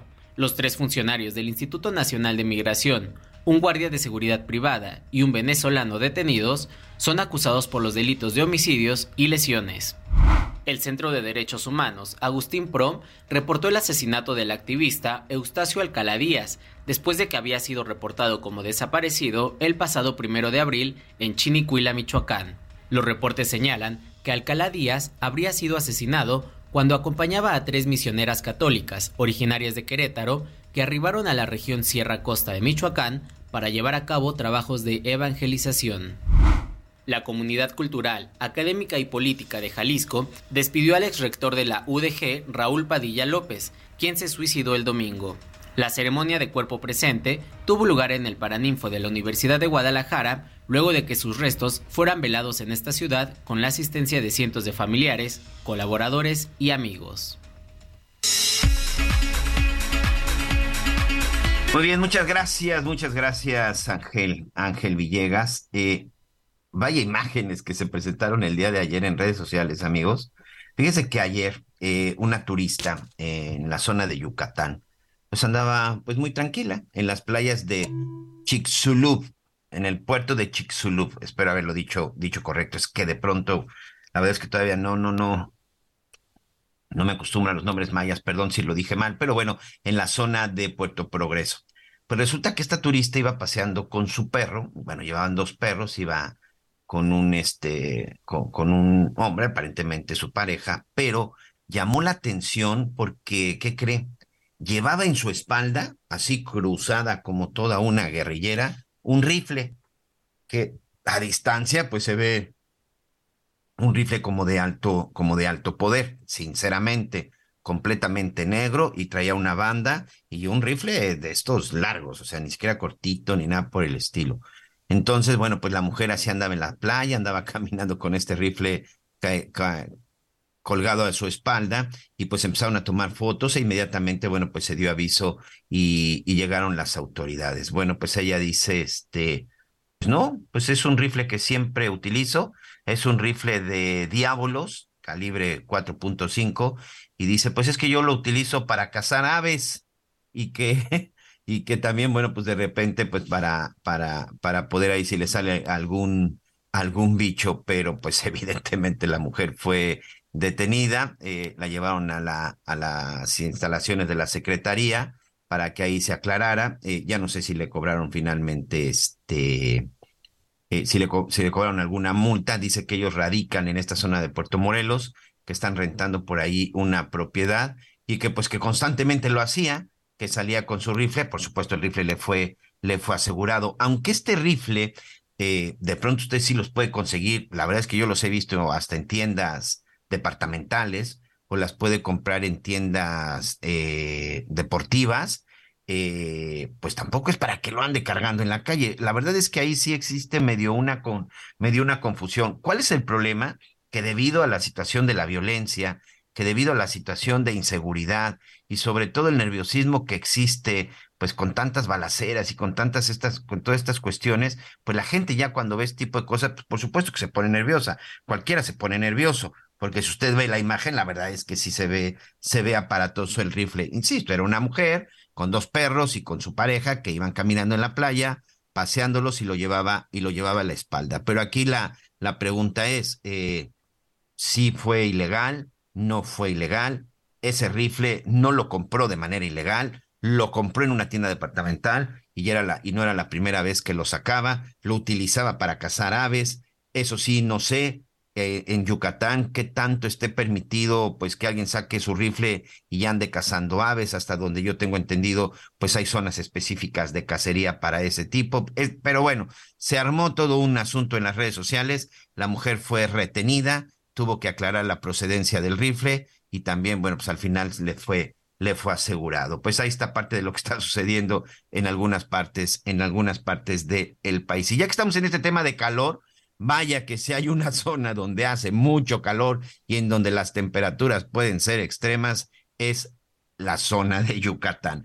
Y precisamente para saber qué hacer, porque bueno, en el sureste, eh, en Yucatán, pero por supuesto también vámonos hasta el norte del país, en la zona de Sinaloa, en la zona de Sonora, en Monterrey también hay un momento en que se siente mucho calor. Así que el día de hoy invitamos al doctor Mario Fernando Yáñez, él es directo, él es médico internista e infectólogo, porque hay algo que de pronto se nos olvida y esto, bueno, pues también hay que tener mucho cuidado, que es el golpe de calor. ¿De qué se trata, doctor Mario? Muchas gracias. Hola, muy buena tarde. ¿De qué se trata cuando hablamos de golpe de calor? De repente, eh, cuando sobre todo uno como padre ve que su niño está deshidratado, o cree uno que está deshidratado, pero uno, ¿de qué se trata esto del golpe de calor? Y lo más importante, ¿cómo identificamos que se trata de un golpe de calor? Sí, realmente se trata de una entidad clínica muy peligrosa, obviamente incrementa considerablemente su incidencia en esta temporada de calor y justamente es un imbalance, una alteración en cuanto a los mecanismos de regulación que se tiene por parte del organismo para poder controlar la temperatura ideal del cuerpo. Eh, cuando hay una exposición principalmente a los rayos del sol, a temperaturas muy altas y no hay una disminución en la actividad física, pues eh, el riesgo de presentar este síndrome de golpe de calor es muy, muy alto. Como ya comentaba, pues sí puede poner en riesgo la vida. Y como bien comentabas, eh, la mejor forma de prevenirlo es con una hidratación adecuada y obviamente protegerse tanto de las altas temperaturas como de los rayos del sol, evitar hacer actividades en horas pico en cuanto a la exposición del sol se refiere y en cuanto a la mayor cantidad de temperatura se alcance durante el día sobre todo porque en esta temporada que muchos de nuestros amigos se van de vacaciones y si a lo mejor no están acostumbrados a las altas temperaturas, por ejemplo, si salen de la zona de Puebla y de pronto se van al calor de Veracruz o al calor de Tabasco, al calor de Campeche, pues es también cuando más se siente, ¿no, doctor? Sí, sí, sí. Estos cambios también bruscos de temperatura que pueden ser en un solo día eh, incrementan también el riesgo de este de este síndrome. Como les comentaba, eh, es una alteración en cuanto a la compensación de mecanismos que se tienen para poder regular adecuadamente la temperatura. Eh, sí, hay que evitar mucho los rayos del sol y sobre todo mantener un aporte de líquidos importante, agua principalmente. Sí, el agua, el agua también ahí es, es siempre fundamental, pero por ejemplo, en un menor, me parece que los menores y las personas de la tercera edad son los más propensos, pero el golpe de calor nos puede dar a cualquiera. Como padre, ¿cómo identifico que mi hijo en este momento está pasando o está sufriendo golpe de calor? La definición como tal de golpe de calor es la presencia de hipertermia, ojo, no es lo mismo que fiebre, y con hipertermia se refiere a una temperatura corporal igual o mayor a 40 grados centígrados, relacionado con manifestaciones neurológicas, que puede ser somnolencia, agitación psicomotriz, e incluso convulsiones. Uno no tiene que esperar a estos síntomas porque cuando estos están presentes ya estamos hablando propiamente de un síndrome de choque de calor. Lo que se tiene que hacer es identificar las fases tempranas. Eh, cuando empezamos con un incremento de temperatura por arriba de 37.5 grados, vemos que hay una escasa ingesta de líquidos, que hay irritabilidad por parte de los menores o por parte de los adultos. Estamos hablando que son como las manifestaciones incipientes del cuadro y es inmediatamente cuando hay que tomar acciones, retirar inmediatamente a la persona de los rayos del sol, llevarlo a un lugar más fresco, retirarle la ropa, esto es muy importante para permitir que el cuerpo se, se este, se refresque y empezar un aporte importante de líquidos. Muy importante no dar medicamentos como aspirina y paracetamol, principalmente aspirina en niños, está contraindicada en estos casos, porque pueden empeorar y lejos de mejorar la temperatura no, no lo van a hacer, porque como ya comenté, no es fiebre, es hipertermia, que es un incremento considerable de la temperatura. Eh, las abuelitas, las mamás de antes, cuando de pronto se daba una situación de esa, lo primero que hacen es, a lo mejor en estos choques de, de, temperatura, es de colocar eh, eh, algún hielo, colocar cosas frías. ¿Esto también es recomendable? No, cosas frías como tal no. Es preferible dar un baño. Eso es lo más importante, tanto en personas adultas mayores como en niños. Un baño con agua tibia, no necesariamente tiene que ser fría. Obviamente, si son lugares de mucho calor, pues con que agua uno el agua fría es más que suficiente no va a salir lo suficientemente fría el agua y sí va a ayudar a disminuir considerablemente la temperatura del cuerpo. Y por supuesto, bueno, mantener ese control y la recomendación, pues vámonos corriendo al médico. Exacto, no hay que esperarse a, tener manifestaciones graves. En cuanto nosotros veamos este tipo de alteraciones, hay que contactar al personal de salud más cercano que se tenga para iniciar las medidas e identificar cualquier potencial complicación. ¿Quiénes son los más propensos, este doctor? Eh, sí, en verdad, los niños o cualquier persona, no es una cuestión de edades. Y se lo pregunto sobre todo porque a veces los adultos o los jóvenes, porque están jóvenes, se confían y piensan que a ellos no les puede suceder. Mm, al contrario, creo que se han visto los casos más graves en personas jóvenes. Sin embargo, como bien comentas, tanto en niños como adultos, los extremos de la vida son más frágiles, puesto que sus mecanismos son más eh, digamos, deficientes para poder eh, lograr este control de la temperatura. Sin embargo, eh, el síndrome suele ser mucho más grave en, personas jóvenes, de hecho lo, se ha descrito perfectamente bien en deportistas que están sometidos a, este, temperaturas muy altas. Entonces sí, es algo que le puede dar a todos, sí, son más propensos los extremos de la edad, pero eso no exenta obviamente a las personas jóvenes y cuando se presentan personas jóvenes suelen ser cuadros más graves.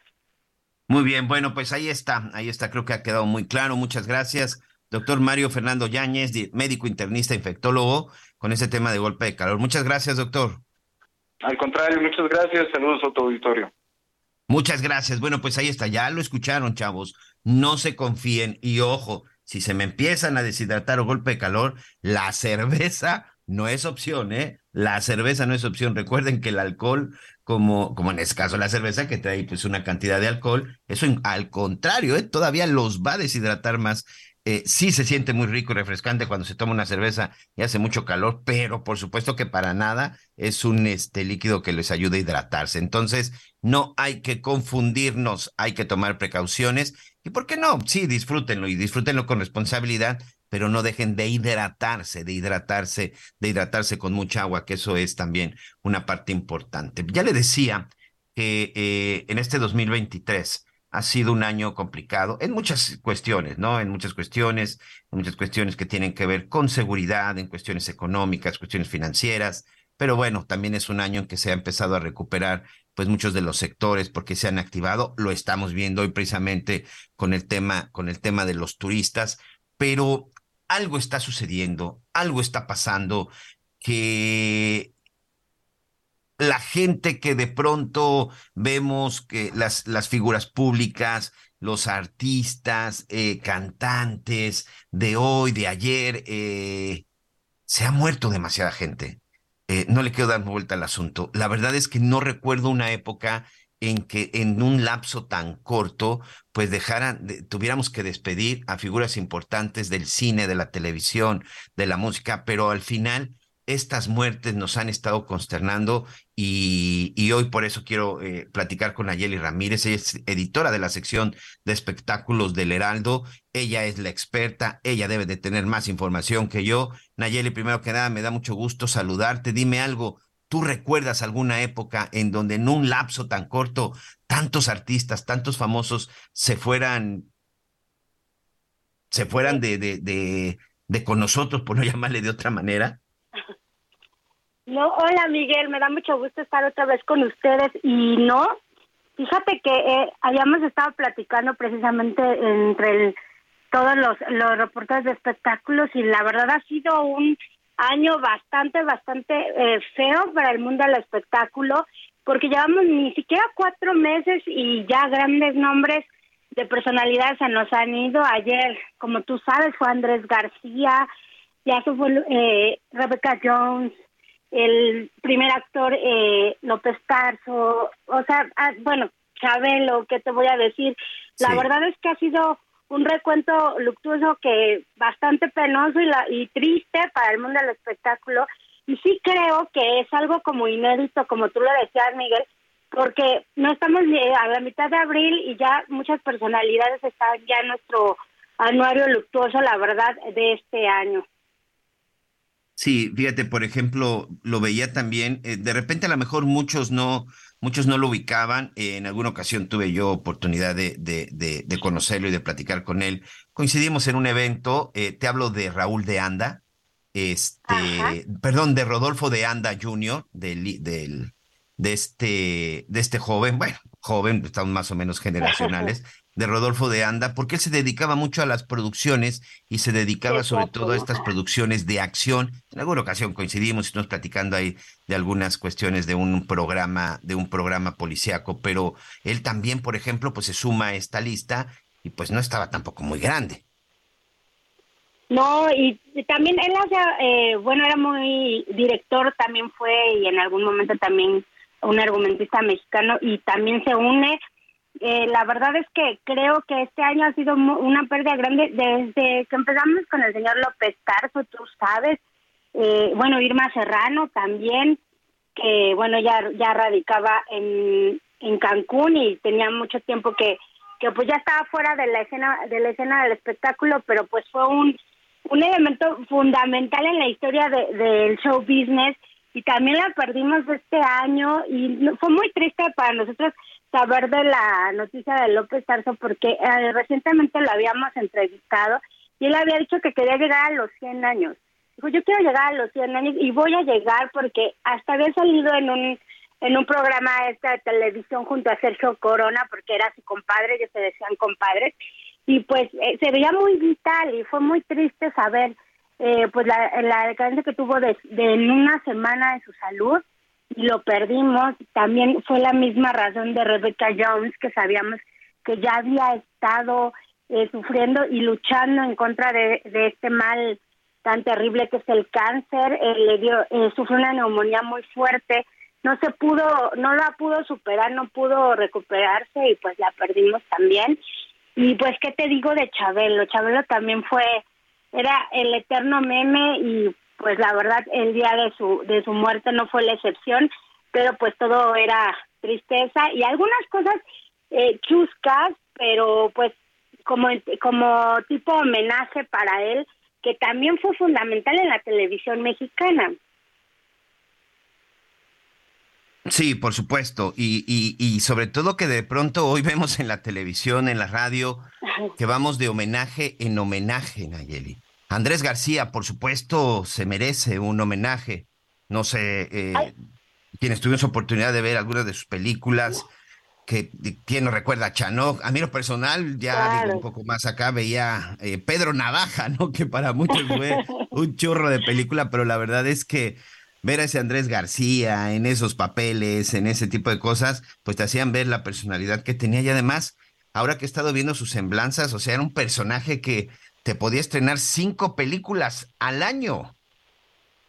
Sí, la verdad es que era, era un actor muy eh, polémico y siempre fue una persona, tuvo una personalidad polémica entre escándalos, pero entre mucho trabajo que tenía, entre sus amistades, entre que era muy galán y que tenía, que tuvo amoríos con varias artistas muy conocidas, pero la verdad es que sí fue, como tú también lo dices, parte fundamental, y lo vimos también, eh, su, su importancia de de hacer la carrera de Luis Miguel en la serie. Él era como tipo su padrino, lo recibió aquí y le ayudó a tener contactos para, para que hiciera su carrera. Entonces, la verdad es que todas estas personalidades que hemos perdido estos este principio de año ha sido muy triste y pues sí dejan mucha huella en el espectáculo mexicano, ya que hablar te digo de de Irma Serrano, de López Tarso. Esa fue una, una de las que más ha dolido en el medio del espectáculo. Yo vi todas las, las reseñas y lo que decían los compañeros eh, reporteros y pues era una, un personaje que siempre te recibía amablemente, siempre contestaba todas las preguntas. Solamente le molestaba que le preguntaras de política, pero de ahí en fuera todo lo demás te lo contestaba. Y la verdad es que, pues sí, eh, también, eh, no sé, si, eh, bueno, ya estábamos olvidando a Polo Polo, él se fue a principios de año, en enero. Y también él fue pues también un icono en la comedia, esta comedia un poco picosa que ahora pues ya sería casi casi blanca porque ahora oímos cosas muy tremendas, pero también él fue uno de los que nos, nos dejaron a principios de año y pues esperemos que la lista no se haga tan larga porque si no, ¿con qué nos vamos a quedar? Mira, y hay otro tema, por ejemplo, en el caso de Polo Polo, todos ellos de los que hemos estado platicando, todos ellos en algún momento pues han dejado una huella importante. Por ejemplo, cuando murió Polo Polo me llamó mucho la atención porque muchos de los que hoy, ¿cómo les llaman? Este, estandoperos, ¿no? Ah. Eh, todos agarran a Polo Polo de referencia. Franco Escamilla, por ejemplo, que es de los más grandes, ¿no? Por llamarle de alguna manera, de los más grandes, sobre todo en edad, es de los más, de los más adultos. Él decía, a ver, yo crecí y, a mí siempre mi figura, pues era Polo Polo. Eh, y muchos de ellos decían, es que el primer gran estando pero, que antes, bueno, no se le llamaba de esta manera, este, fue Polo Polo, es decir, son personajes que dejaron huella. A mí lo personal, todas las muertes son tristes, pero con quien en algún momento tuve un poquito así de contacto por un asunto que hubo, que la defraudaron en alguna ocasión y que cuando coincidimos en TV Azteca, la señora Rebeca Jones, que me parece que como actriz era una, una mujer muy guapa, muy talentosa y que eh, su muerte también fue algo sorprendente porque también unos días antes se veía mal, ya se veía muy delgada, pero decía que estaba perfecta, que solamente traía por ahí un problema, un problema respiratorio, ¿no? Sí, ella también nos duele mucho porque tú, tú la recordas perfectamente. Eh, era una gran villana en todas estas historias, hizo historia en, las telenovelas mexicanas. La verdad, como villana, era extraordinaria. Como actriz, bueno, que decir, aparte siempre se llevó su carrera de una manera tan, tan correcta, sin escándalos, sin eh, nada, nada, ninguna polémica. Todo el mundo hablaba de la señora Rebecca Jones por su por su carrera. Y sí tienes razón ella decía que todavía tenía mucho que dar cuando venció el cáncer el año pasado.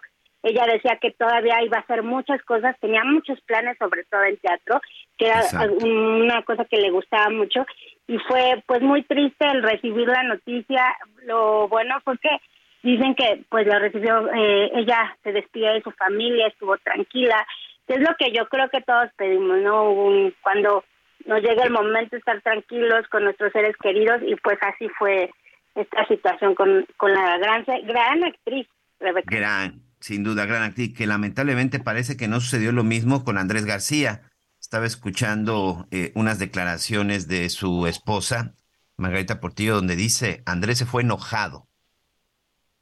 Es que, Andrés, como ya lo habíamos mencionado hace un, tiempo que, me conecté también con ustedes, tiene mucho, tenía muchos problemas con sus hijos. Eso es muy triste porque sus tres hijos están totalmente eh, alejados de él, ya no lo iban a visitar, eh, muchos que fueron a verlo, uno entre ellos eh, Palazuelos, que estaba muy al pendiente de su salud, decía que su casa estaba ya en ruinas porque no había nadie que le ayudara a hacer el mantenimiento. Obviamente él ya no podía porque estaba enfermo, había recaído ya varias veces en el hospital, entonces pues no podía hacerse cargo. Y pues la verdad es que es una situación triste que se haya ido solito, que, eh, que nadie haya estado como al pendiente, pues la verdad sí es sí es algo triste por eh, pues la vida que él llevó también. Y pues ojalá no sabemos todavía no se han dado muchos detalles pero ojalá que pues no sé al final se haya haya habido algunas palabras de sus hijos haya tenido alguna comunicación porque tenía años que no que no veía a ninguno de ellos eh Sí, incluso por ahí también escuché que decían que de los tres solo uno creo que fue el que aceptó ir a verlo en estos días que estaba enfermo. Y yo no sé en su vida personal cómo era, pero pues creo que nadie merece morir de esa manera, ¿no? Solo, abandonado y enojado.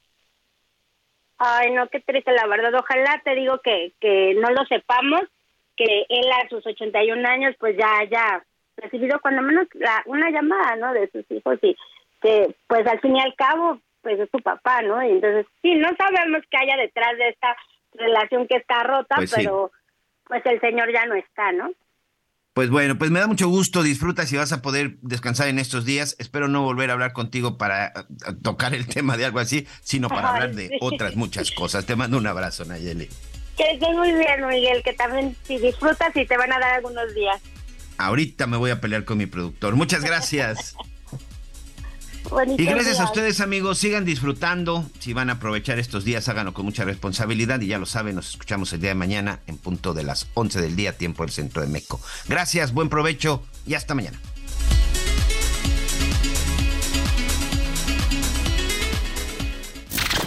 Gracias por acompañarnos en Las Noticias con Javier La Torre. Ahora sí ya estás muy bien informado.